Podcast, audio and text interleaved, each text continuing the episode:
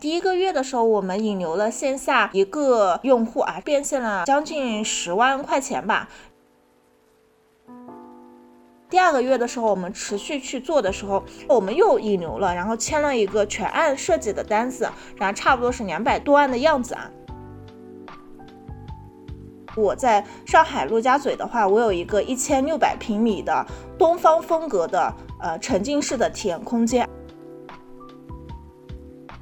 说到我第一次付费就付费了八千多块钱，当时的话很多。呃，我身边的人，包括我家里面人都觉得不可思议，说吴迪，你到底学了什么？报名报了八千块钱，这么贵啊？然后我就跟他说，你不要管我，这又不是你的钱。我为了靠近优质的圈子啊，支付费，其实我付了差不多都有二十万块钱了，差不多都是一个普通人打工人的一年的一个薪水了。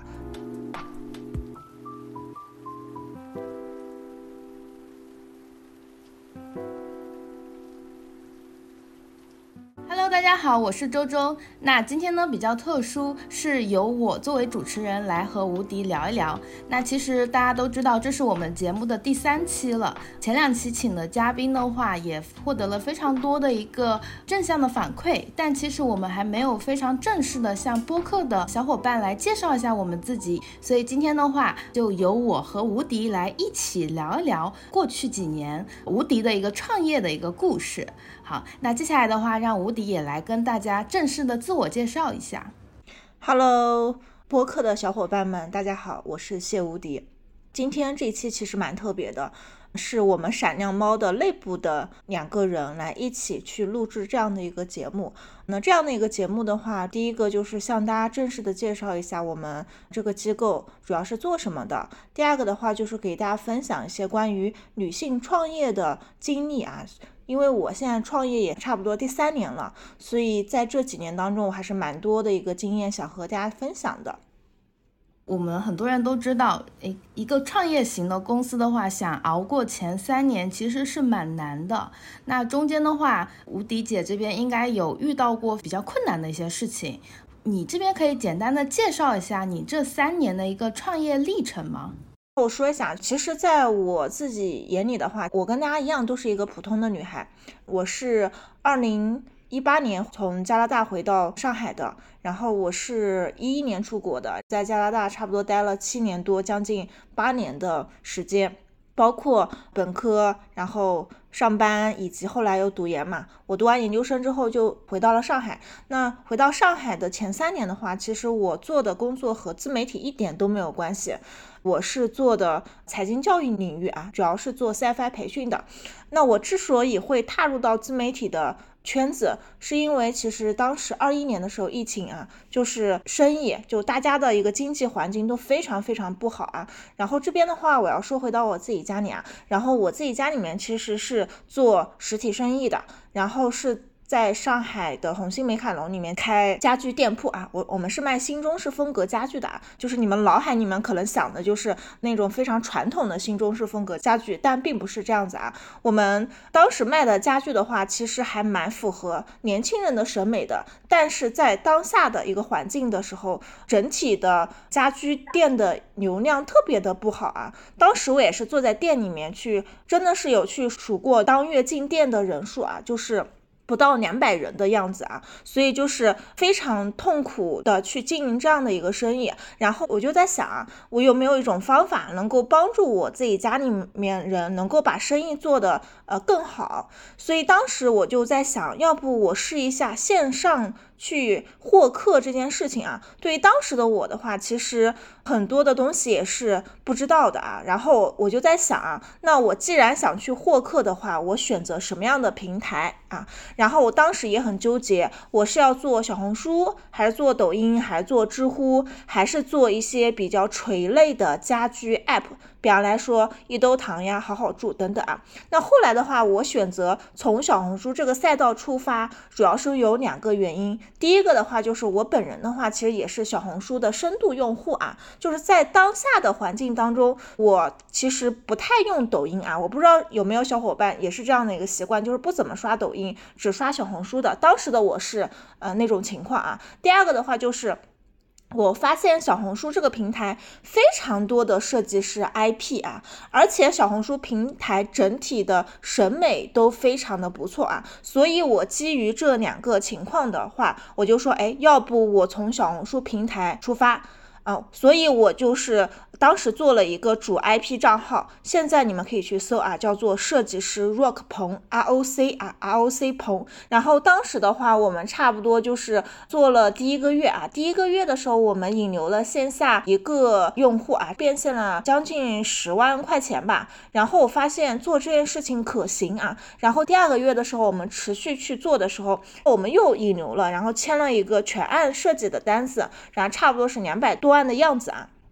然后我就在想一个问题，就是说我发现。做自媒体真的是赚钱的啊！我其实还有自己的一个全职嘛，做财经教育啊。然后我就在想，我要不要辞职？然后第三个月的时候，我果断的就辞职了啊。那个时候的时候，差不多已经六月份的时候了。然后呃，我从七月份的时候创建了闪亮猫传媒和谢武迪的红书宝社群。那之所以会创立这个社群，也是因为呃那一年的话，我刚好进入到了我一个好朋友，也是我的老师的一个自媒体圈子，叫。做花爷梦忆换酒钱的圈子啊，然后当时我也是直接付费了他一个差不多八千多的一个高阶的一个课程，然后在这个课程里面，包括这个社群里面，我也认识了非常多的做自媒体的人，然后我看着别人也搞到钱嘛。加上我自己确实也啊赚到钱了啊，所以我当时就决定我要辞职啊。所以辞完职之后的话，我就在想，除了做小红书账号之外，我还可以有什么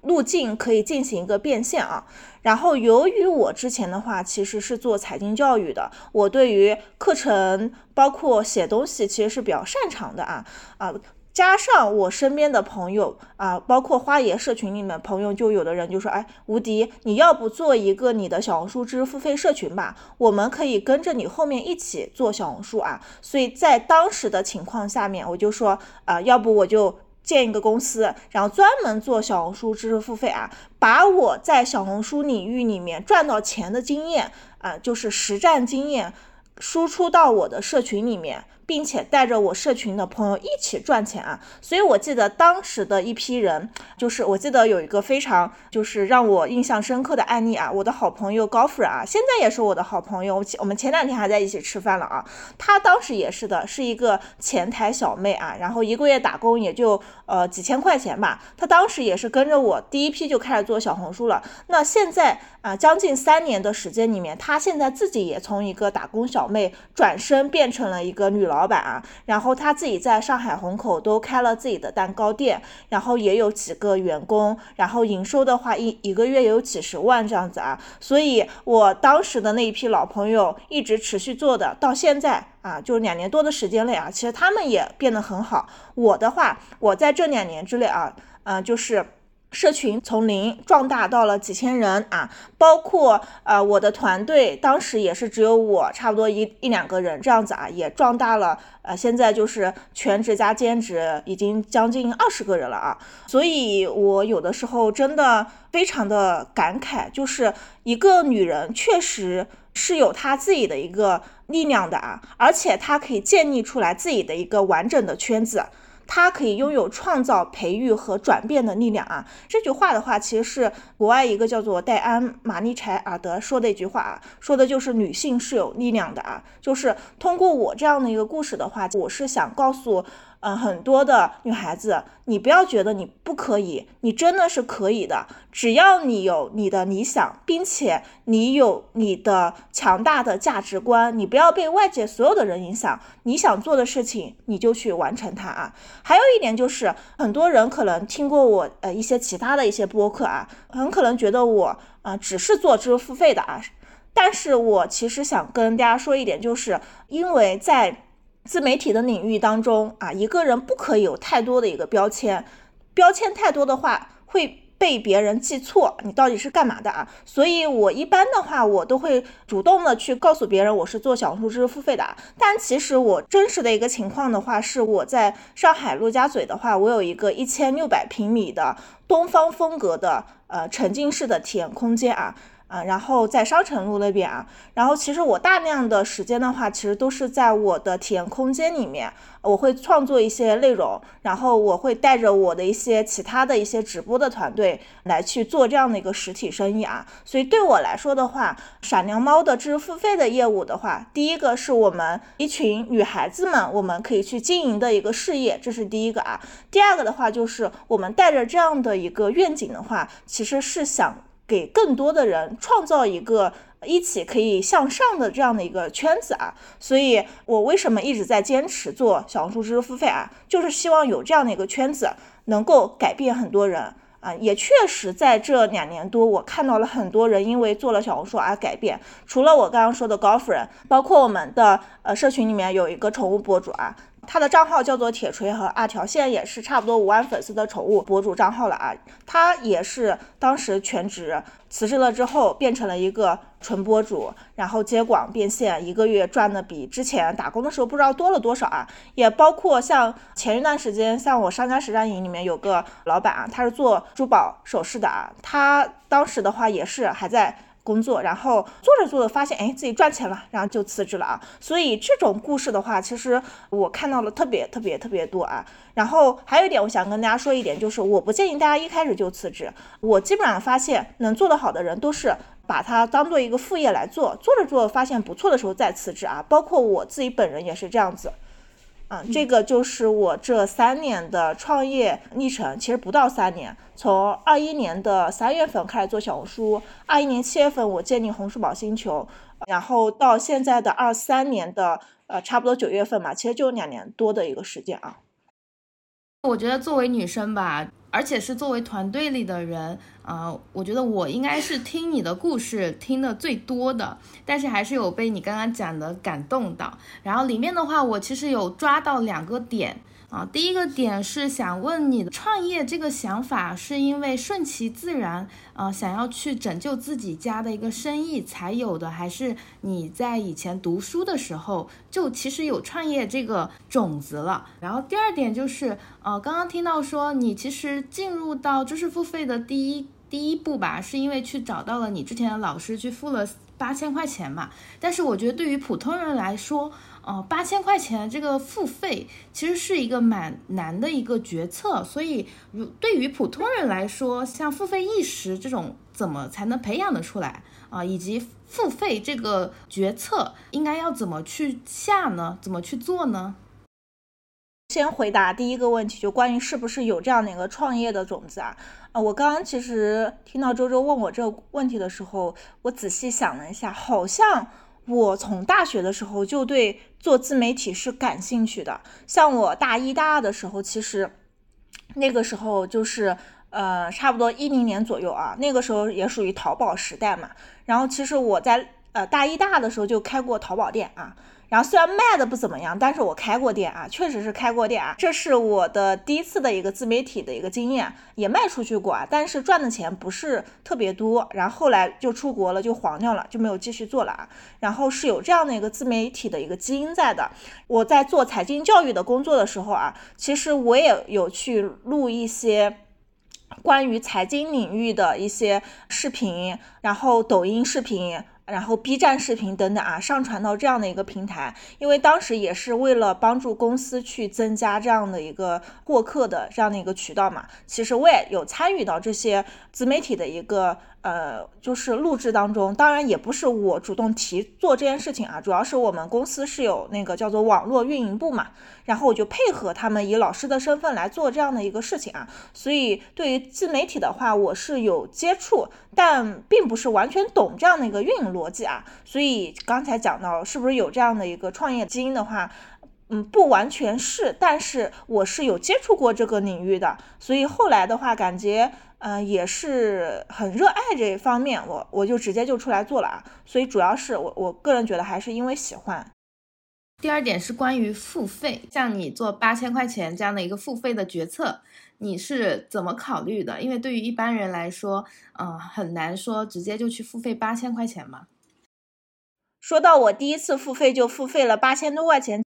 当时的话很多。呃，我身边的人，包括我家里面人都觉得不可思议，说吴迪，你到底学了什么？报名报了八千块钱，这么贵啊！然后我就跟他说，你不要管我，这又不是你的钱，对不对？是我自己交的学费啊啊！所以我当时也是在呃很多身边的朋友不被理解的一个情况下面，就直接去付费了。为什么我会有这样的一个动作？首先嘛，就是花野啊，就是我这个好朋友，他的圈子的话，其实我加了也差不多一两个月了啊，所以我有去观察过他的朋友圈，包括他的动态和公众号，所以我对他是有一定信任感的啊。第二个的话，就是我有去对比产品啊，因为他有好几个产品嘛，星球初阶课程、高阶课程，呃，我看了一下啊，就是我发现我要的需求是在他的最贵的课程里面，最贵的课程里面基本上人群都是老板人群。啊，我也是希望我能够接触到一些更高端的人群，而不是同样是一个非常小白的人群啊。因为我有一个认知，就是说，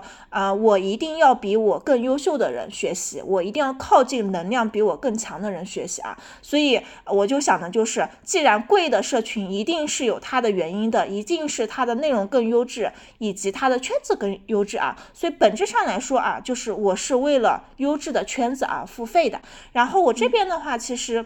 想去分享一点，就是关于知识付费这个逻辑啊，就是很多人知识付费啊，其实有两个目的啊。第一个的话，就是为了真的去学知识，我真的去听课程啊，看这样的一个内容，比方来说看一些文章。去付费啊，对不对？但是还有一部分人的话，其实是为了去获取资源和人脉去付费的。我们退回到校园时代啊，那校园时代的话，你会发现有的读 MBA，包括 EMBA 的课程费用特别特别贵啊，大部分都是将近好的都是将近百万啊。其实本质上来说，真的就是呃上课的费用这么贵吗？其实并不是啊，其实很多都是人脉和圈子导致了。整体的这样的一个付费是特别贵的啊，然后我其实站在现在这个点，你问我，哎，吴迪，你要不要去读 MBA，或者是你要不要读 EMBA？嗯，虽然我是研究生的一个这样的一个学历啊，但是我想了一下，就是如果就是我的企业做得非常好的时候，我自己啊想要一个更高的一个飞升的时候，那我就会去考察，在某个学校里面，在某个项目里面，是不是会有一群人。他的一个身份和地位，以及他的圈子是比我优质的。如果有这样的一个项目和有这样的一个学校啊，我是愿意付很多的费用去呃买这样的一个资源和人脉的啊啊。所以就退回本质啊，就是有的人可能是为了学习，真的学习付费啊。那我其实很单纯，我是为了圈子而付费的。刚刚讲到的一个付费靠近优质的圈子，是你就是。这两三年做的比较正确的一件事情啊，然后那你这边还可以再分享一下，就是你现在回过头去看，从你决定创业走到现在，你有哪些点是你觉得你做的比较对的，然后这些对的点让你能慢慢的就做得更好。我刚刚其实分享的是我为了靠近优质的圈子而支付费啊，然后跟大家说一下，就是我为了靠近。优质的圈子啊，知识付费，其实我付了差不多都有二十万块钱了，差不多都是一个普通人打工人的一年的一个薪水了。然后我发现真真的就是我就是费用付的越多啊，然后我发现我接触的人脉也是越呃高级的啊。当然我这边其实要跟大家补充一点，就是很多人可能光付了费用，但是不融入啊。如果你不融入的话，你是获取不了你想要的一个东西啊。所以你在付费的时候，你就要想清楚你要得到什么。啊，你到底要去得到知识，还是要得到圈子啊？这一点的话，我是想跟大家说清楚的啊，不是单纯的就鼓励大家付费啊，就是在你自己的判断基础上面，你可以选择付费啊。然后这是一个第一个分享的点，就是我确实舍得花钱。然后也确实因为舍得花钱，加上我努力，我认真去融入，然后获得了我想要的一个资源啊。然后第二个的话，就是我觉得很重要一点，就是你做生意的话，其实是要去筛选你自己的用户的。然后我跟大家讲一下，就是谢无敌的红书宝这个社群的话，其实跟很多其他社群有什么不一不一样的点啊？就首先单纯从我们团队的一个经验上来说的话，就是我们在这个社群里面基本上是没有遇到一些非常难搞的用户。啊，就是过来怼我们、骂我们，或者是一直要退款的用户，基本上是没有的啊。呃，我记得是有呃一到两个，也是因为他们家里面遇到一些事情，所以要退费的啊。然后因为搞事情要退费的，基本上是没有的啊。所以我们社群里面的话，我们的小伙伴都非常非常的优质啊。那非常优质的原因，第一点就是可能是因为我们自己团队是这样的一个基因啊，我们是女性的团队，包括我们每一个。就团队里的小姐姐其实都是比较优质的小姐姐啊，所以同样是优质的团队是会吸引到优质的一个用户的。第二点的话就是我其实我所有的产品就是客单价不是特别低的啊，就是包括我们知识星球其实做的都是七九九的客单价啊。然后我们其实本质上来说，我们是用了一部分的价格来去筛选用户啊。那我发现这样被我们筛选过的用户，其实质量都非常的高啊，所以一部分来说的话，确实价格能够筛选一部分人啊。然后第三点的话，就是我们会用我们的价值观去和我们的用户。达成这样的一个灵魂上的一个契约啊，呃，比方来说，我们一直强调的都是我们要去有利他精神啊，包括我经常说的一句话就是，呃，你们能做好小红书，能从这里面赚到钱，其实才是我们团队必须要做的一件事情。我也经常跟我团队的小伙伴说，嗯，就是虽然是我们做知识付费的啊，但是有一点就是你们一定要。带着帮助别人的心态做我们的知识付费的产品啊，所以整体的利他精神是非常非常强的啊。所以我现在想过来，就是我们闪电猫传媒为什么现在这么和谐？不光是我们社群用户和谐啊，以及我们团队内部比较和谐，本质上来说都是我们价值观是比较一致的啊。就是很多人可能会觉得，哎，价值观这个东西虚无缥缈不重要啊，但是。呃，真的就是到了我这个年纪，我会发现，能够强大的团队，能够一直存在的一个这样的一个团队，以及一直能存在的品牌，他们一定有他们自己独到的一个价值观啊。只有价值观是正确的，一个品牌、一个团队才能持续的稳定的发展下去啊。所以就是品牌的凝聚力，包括团队的凝聚力的话，其实跟我们个人的。一个想法真的息息相关啊，所以这个第二点的话，就是和大家分享，就是一定要有利他精神啊，同时一定要筛选到跟你们在同一个磁场上面的用户啊。然后第三个分享的话，就是团队的力量啊，很多创业团队之所以能够一直往上，其实跟团队的每一个成员息息相关啊。其实在我眼里的话，就是因为我们是创业团队啊，所以每个人都非常重要啊。每个人都要保持一个思维，叫做成长性思维啊。所以，我对我团队的小伙伴啊，要求还是蛮严格的啊。就是我得要求他们一直呃向上进行一个学习，不断的一个成长。我希望我的团队里面是一个比较自驱能力强的团队啊，就是在我的公司里面，其实我不太要求他们说，哎，你一定要加班，对不对？你一定要工作到几个小时，其实我都不太去强调这些东西啊，我反而会跟他们说，哎，你早点下班，不要一直加班，对不对啊？首先我们是创业公司啊，就是你要求那么严格，别人为什么要在这里跟你一起工作呀？他为什么不去大厂，对不对？大厂对不对？环境又好。然后，呃，要求跟你也差不多，同样的一个要求严格，那他肯定会选择比你平台更大的嘛。所以相对来说的话，创业小团队的话，我也是建议大家不要过于苛刻，不要过于等级分明啊，然后给到团队一个比较好、舒适的一个环境去创业的一个氛围是比较重要的啊。然后第二点的话就是。本质上来说，我觉得团队的人员自驱力比较强，一定是要老板一定是要站在一个思维上面，就是要帮助团队的每一个成员成长的啊，不是单纯的用用这个人去帮你去赚钱，而是基于他能成长的情况下，你和他能够达到共赢的这样的一个局面啊。所以，一个老板如果有这样的一个思维的话，你的。团队其实是可以感受到你的善意啊，以及你帮助他的这样的一个特征啊，所以不仅仅是靠近优质的一个圈子，就是我能够走到现在，然后我同时也保持了一个利他的精神，以及我在筛选我的用户啊，所以我能比较平坦的啊，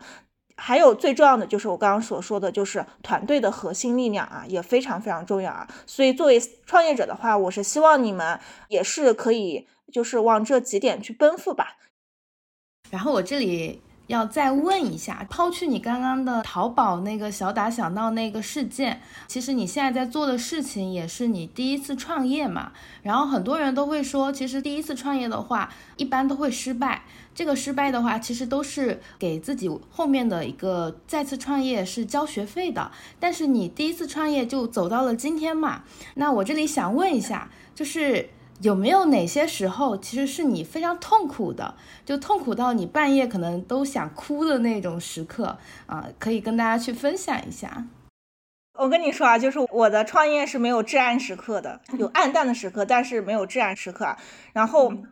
我我也真的好多年没有哭过了，就我没有哭过了，我是可以保持情绪的呃持续的一个稳定的一个人啊。然后有没有暗的一个时刻啊？我跟你说，我觉得最暗的时刻应该是头一年的时刻，就是呃那个时候就我就在想啊，就是谢无敌，你凭什么可以创业啊？就你凭什么可以带着一群人去做这样的一个小红书的事情？为什么后面有一堆人能够持续的跟着你啊？然后在想这个问题，就我本人有什么样的一个能力能去做这件事情啊？所以我半夜的时候其实。处于到一个自我怀疑的一个状态，就是我我到底可不可以啊？然后这是我第一年啊。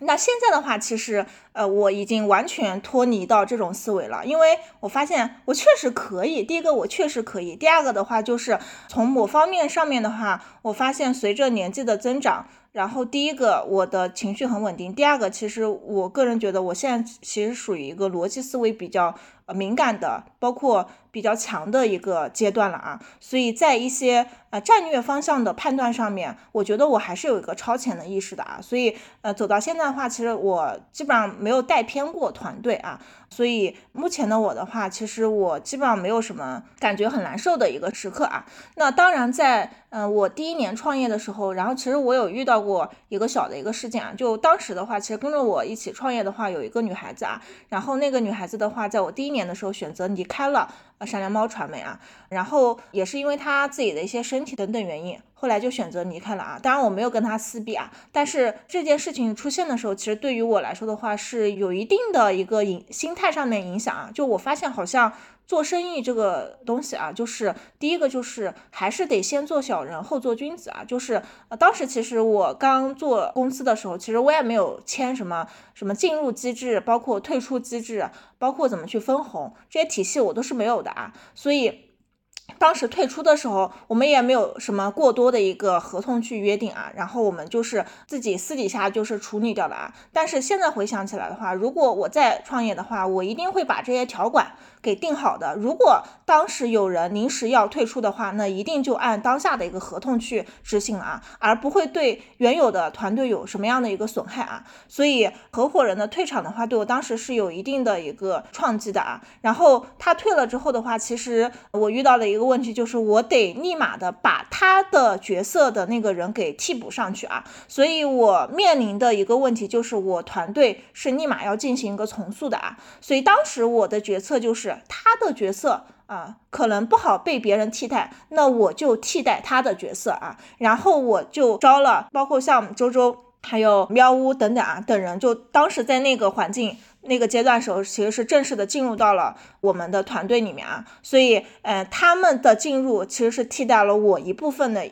呃，当时的一个角色，然后我的身份是进入到了，呃，当时他退出的那个角色啊，所以团队的一个重塑也导致我当时是有一点难受的啊，但是我现在站在这个节点的时候，我想一想啊，就是我还蛮感谢他退出的啊，如果他不退出的话，就是第一个的话，傻瓜猫传媒。未来发展的话，可能会有两个人共同抉择嘛，就不可能由我自己来主动的去决定某件事情嘛，可能就是我的一个决策可能会受到别人的一个影响嘛，所以这是第一个。第二个两点的话，就是呃团队重塑之后，我发现。反而是重塑之后的团队是更有力量的啊，就每个人都是各司其职，然后每个人都是有自己的一个单独的一个角色啊。像闪亮猫传媒的话，其实是经历了三个阶段的。第一个阶段的话，是我和我之前的合伙人一起做的一个阶段。第二个阶段的话，是喵窝周周。包括其他的几个兼职跟我一起在线上合作的一个阶段啊，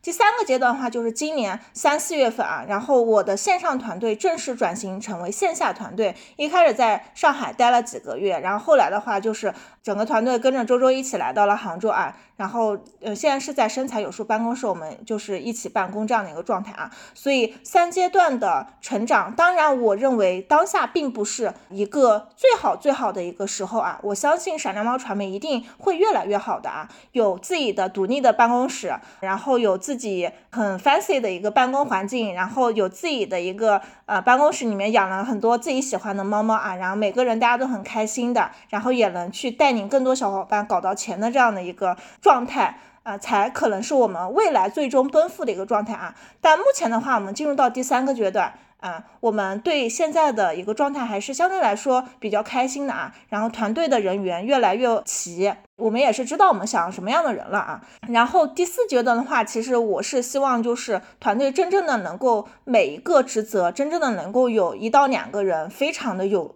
就是强有力啊，然后把每个端口全部拎了起来，真正的被称为就是一个叫做无敌的一个团队啊。好，所以这个是我。当时的黑暗，那现在来看的话，其实是一个正确的一个挫折，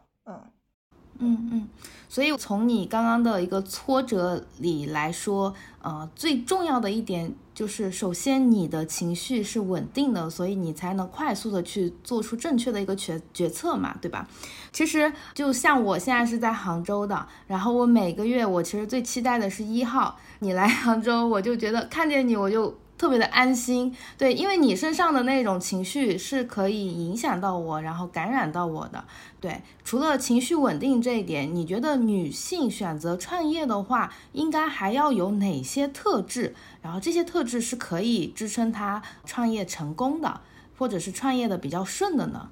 嗯，呃，除了情绪稳定，我觉得女孩子要善良和单纯。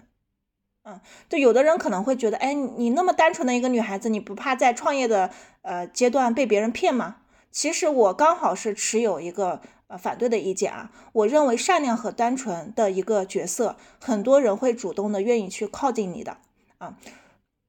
像我之前就有个姐姐就说跟我说啊，就是无敌，我之所以跟你成为好朋友，就是因为我觉得你比较单纯。啊，然后我跟你在一起的话，我不会担心被你骗啊，所以我建议就是女孩子不用把自己就是故意包裹的非常的让别人感觉你非常的八面玲珑啊，你就表现出你的真诚、善良和单纯，其实是可以吸引到很多同频的人啊，所以我建议大家就是一定要保持一个善良、单纯啊这个角色啊，然后第三点就是呃你的内心要无所畏惧啊。真的是无所畏惧啊，畏惧啊！这个无所畏惧就是说，大不了我就创业失败嘛，我创业失败又怎么样，对不对？我创业失败无非就是我回到我爸妈身边，我爸妈继续可能照顾我，然后找一个稳定的工作。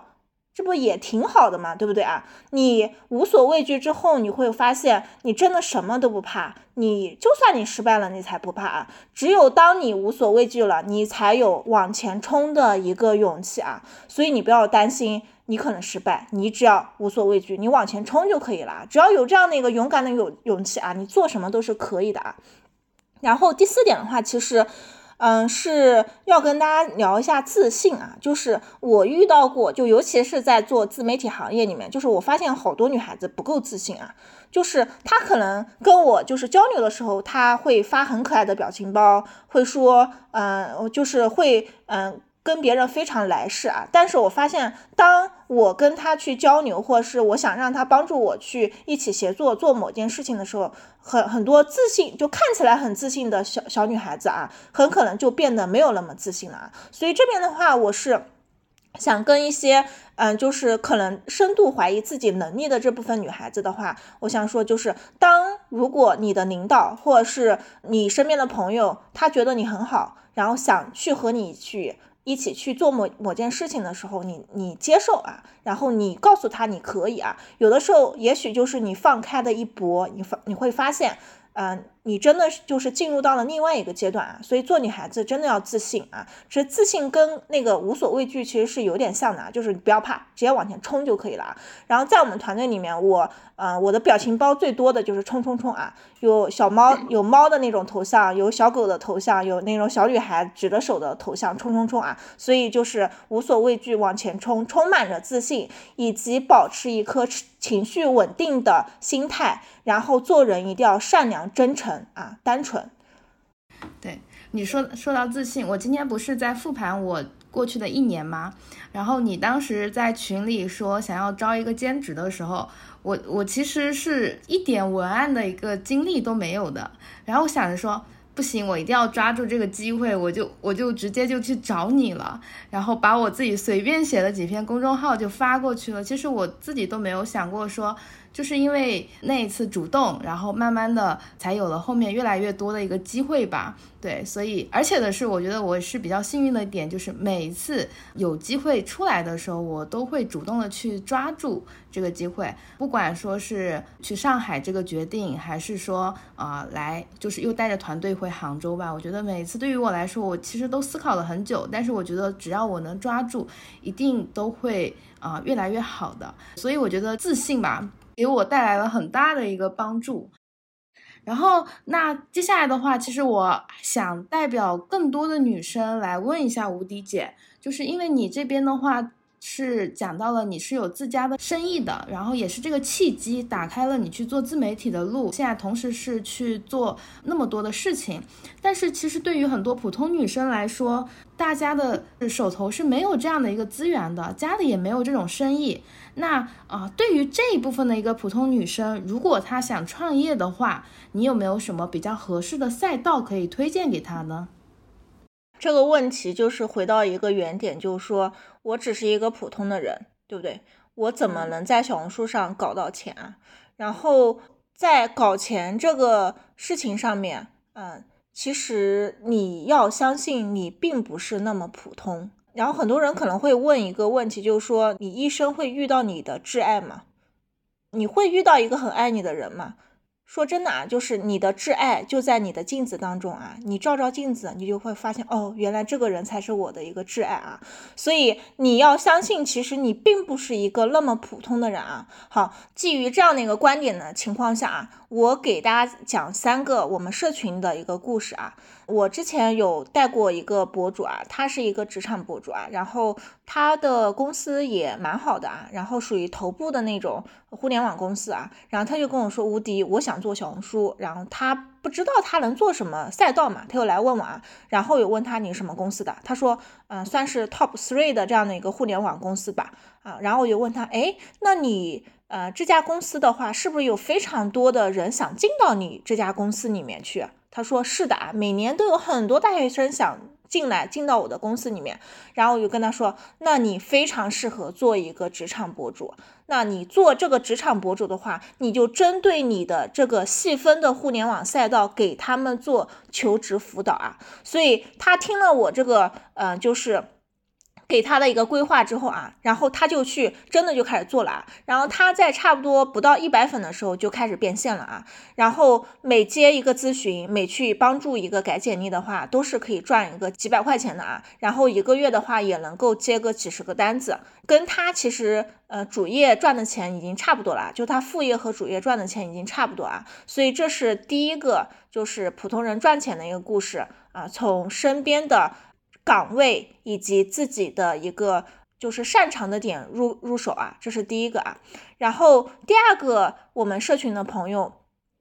就是这位小伙伴的话也是的啊，就是其实当时他也是在纠结，说哎，我去做什么样的一个赛道能够赚钱啊？然后呢，他做了一件事情啊，就在他的朋友圈里面说啊，我知道怎么做小红书，我想去找我的合作伙伴一起来做这件事情。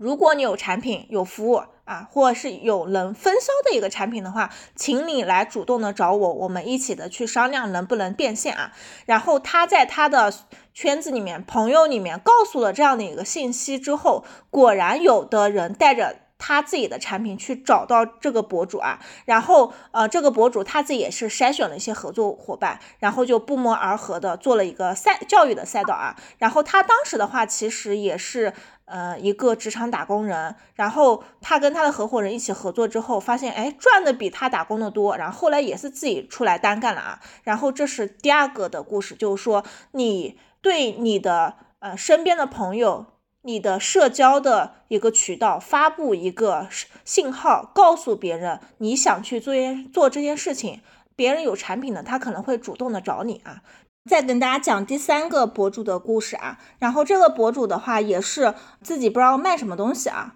然后他就去小红书上面进行一个调研，然后发现当下比较热门的一个产品，他自己亲自的跑到那个义乌小商品城，然后去筛选了一些合适的爆款的一些产品啊，所以也是从零到一，从选品的过程。然后到去采购的过程，一直到卖爆了这个产品啊，就很多人可能会觉得，我去选品，我去采购会不会花很多的钱？其实并不会啊。然后他第一批采购的产品，无非就是花了一千块钱啊。所以他这个第三个故事的话，其实是更多的是他去想想去做，以及他去执行了这个思路啊，所以实现了一个变现。这个博主的话，他现在也是的，就是已经全职的在做小红书啊卖货博主啊这件事情了。所以这三个可能他们会觉得他们是普通人啊，但是在其他人眼里面，他其实已经是不不普通的一个博主了啊。然后这是我去分享的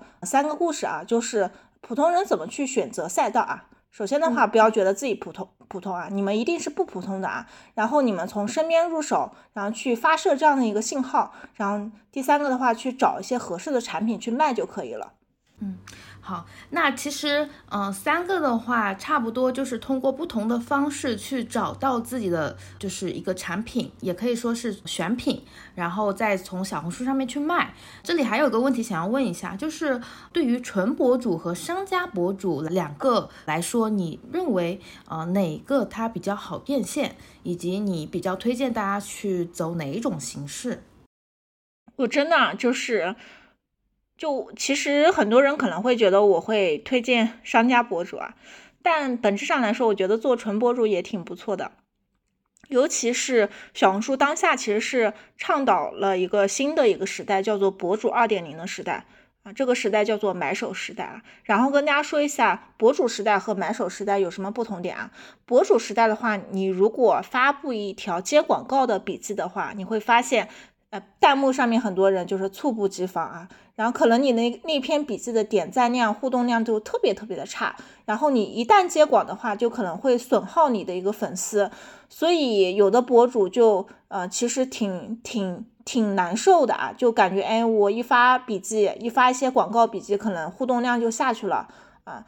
这种情况经常会出现的啊，但是在买手时代的话，其实反而就是。我推荐产品的时候，是对我的粉丝是非常好的这样的一个状态。为什么呢？买手时代它倡导的是，呃，你跟着我买，你就不会吃亏，你就能买到又便宜又性价比高又好的一个产品啊。所以买手的角色比博主的角色要高级了很多。而且是跟用户是一个更友好的这样的一个关系啊，所以站在这样的一个买手时代的话，其实我我其实我觉得现在你做纯博主其实也挺香的啊。比方来说，像我一直很喜欢的博主叫一颗 KK 啊，他也是啊，今年一下子就飞起来了。那他做了三年的家居博主，然后。呃，也做了，也做了两年半的一个小红书直播嘛，一直在坚持做直播，但是去年前年做直播做的都非常不好。那今年三月份开始的时候，他开始做直播，包括六幺八的专场直播的时候，一场就破两千万了嘛。所以，呃，就是第一，他坚持做了；第二个就是他坚持，呃，他的审美以及他挑选出来产品，其实是对用户是好的这样的一个。呃，角度啊，然后用户也很喜欢他推荐的东西，跟着他买，所以他才做起来了。所以我发现，其实不一定当纯呃商家博主是最赚钱的，也许你当一个纯博主，做一个买手型的博主的话，其实也蛮赚钱的啊。那刚刚其实是从平台趋势来讲，你觉得从门槛来讲，哪个门槛会比较低一点？嗯，从门槛来讲的话，纯博主门槛肯定低一点。啊，纯博主的话，其实你不需要选产品嘛，不需要囤货，然也不需要对接特别多的资源，只要你对某个赛道感兴趣，你输出跟那个赛道相关的爆文，输出着输出着，然后发现，哎，我粉丝上去了，我互动量不错，然后你，然后你就是可以一千粉丝的时候，你就可以申请蒲公英平台嘛，然后你会发现，哎，后台有蛮多人会邀约你啊，就是一起合作的，然后你接了第一个广告之后，发现。哎，我的互动量不错，然后品牌也很开心，然后第二次、第三次、第四次啊，然后更多的广告就会过来的，然后你又发现，哎，其实做纯博主也是赚钱的。嗯嗯，但是我还是有一点疑问啊，就是说做纯博主是赚钱，但是成为头部的话是比较难的，变现的天花板是不是大部分人是比较低的？但是商家博主，因为呃，其实我们经常看到说很多商家博主，然后因为爆单了，然后变现了几百万、几百万的，所以从变现的一个空间来说，你觉得哪个是比较好的？嗯，从变现空间的话，就说白了，就能赚到真正的大钱的，肯定是自己有品牌、有产品的。纯博主的话，确实有一个叫做生命周期啊，纯博主是有生命周期的。呃，在小红书的话，纯博主的生命周期大概是两到三年。比方来说，你会发现有的博主可能前期涨粉巨快啊，涨了几万粉丝。然后他就在几万粉丝就不动了啊，然后他的互动量可能爆款的笔记也慢慢的逐渐的变少了，流量也没有那么好的啊，所以那个时候的话，他其实就进入到了一个叫做一个瓶颈期的一个阶段啊。那如果你进入到这个瓶颈期的一个阶段的话，其实你要改的很多啊，比方来说你的创作形式、你的选题，然后包括你去呃推荐的那些品牌，是不是？大家太耳熟能详了，你的选品也要好一点啊。然后当你到呃瓶颈期的时候，其实我个人建议就是你可以去看一些跟你。原有赛道比较契合，以及你可以进行一个转型的一个呃这样的一个角色了。比方来说，你可以真正的，因为你在当时当时的赛道里面其实已经非常了解了。比方来说，你是做宠物博主啊，其实你对于哪个品牌好，然后哪个东西卖的好，你其实你都知道的。那基于你这样的一个判断的话，你自己尝试去卖一些产品的话，也未尝不可啊，也未尝不可。嗯。好好行，然后今天聊了蛮多，我其实收获也蛮大的。然后最后的话，吴迪姐有没有什么话要再送给大家的呢？我们来收个尾。嗯，收尾的话就是，呃，我之前经常会讲一句话嘛，就是赚钱的本质是什么？赚钱的本质是你帮助别人之后获得的善意的回报啊。然后不管是呃我们闪亮猫传媒团队。啊，还是你们做博主，还是你们在你们自己工作的角色上面，其实我们都要满怀着一个感恩的心情，满怀着呃帮助别人的心情啊。像像之前呃摘星阁的侃侃其实说过一句话，还蛮认可的，用爱影响人，用影响力爱人。是的，这句话我也写下来了。行，好，那我们今天就先到这里了。嗯，好的，然后。我的第一次，嗯，也不是算第一次啊，就第一次在谢无敌茶访谈的播客里面和大家聊这么多啊。然后后面的话，我们也会邀请更多有能量的人来和大家分享。然后感谢周周的陪陪伴啊，主要是主要是周周今天跟我说，呃，吴迪你要不录一个单口相声吧？我说我没录过单口，你陪我去录啊。然后，呃，就是周周就充当了一个主持人的角色，不过聊的也非常的开心。行，好，那就先这样子。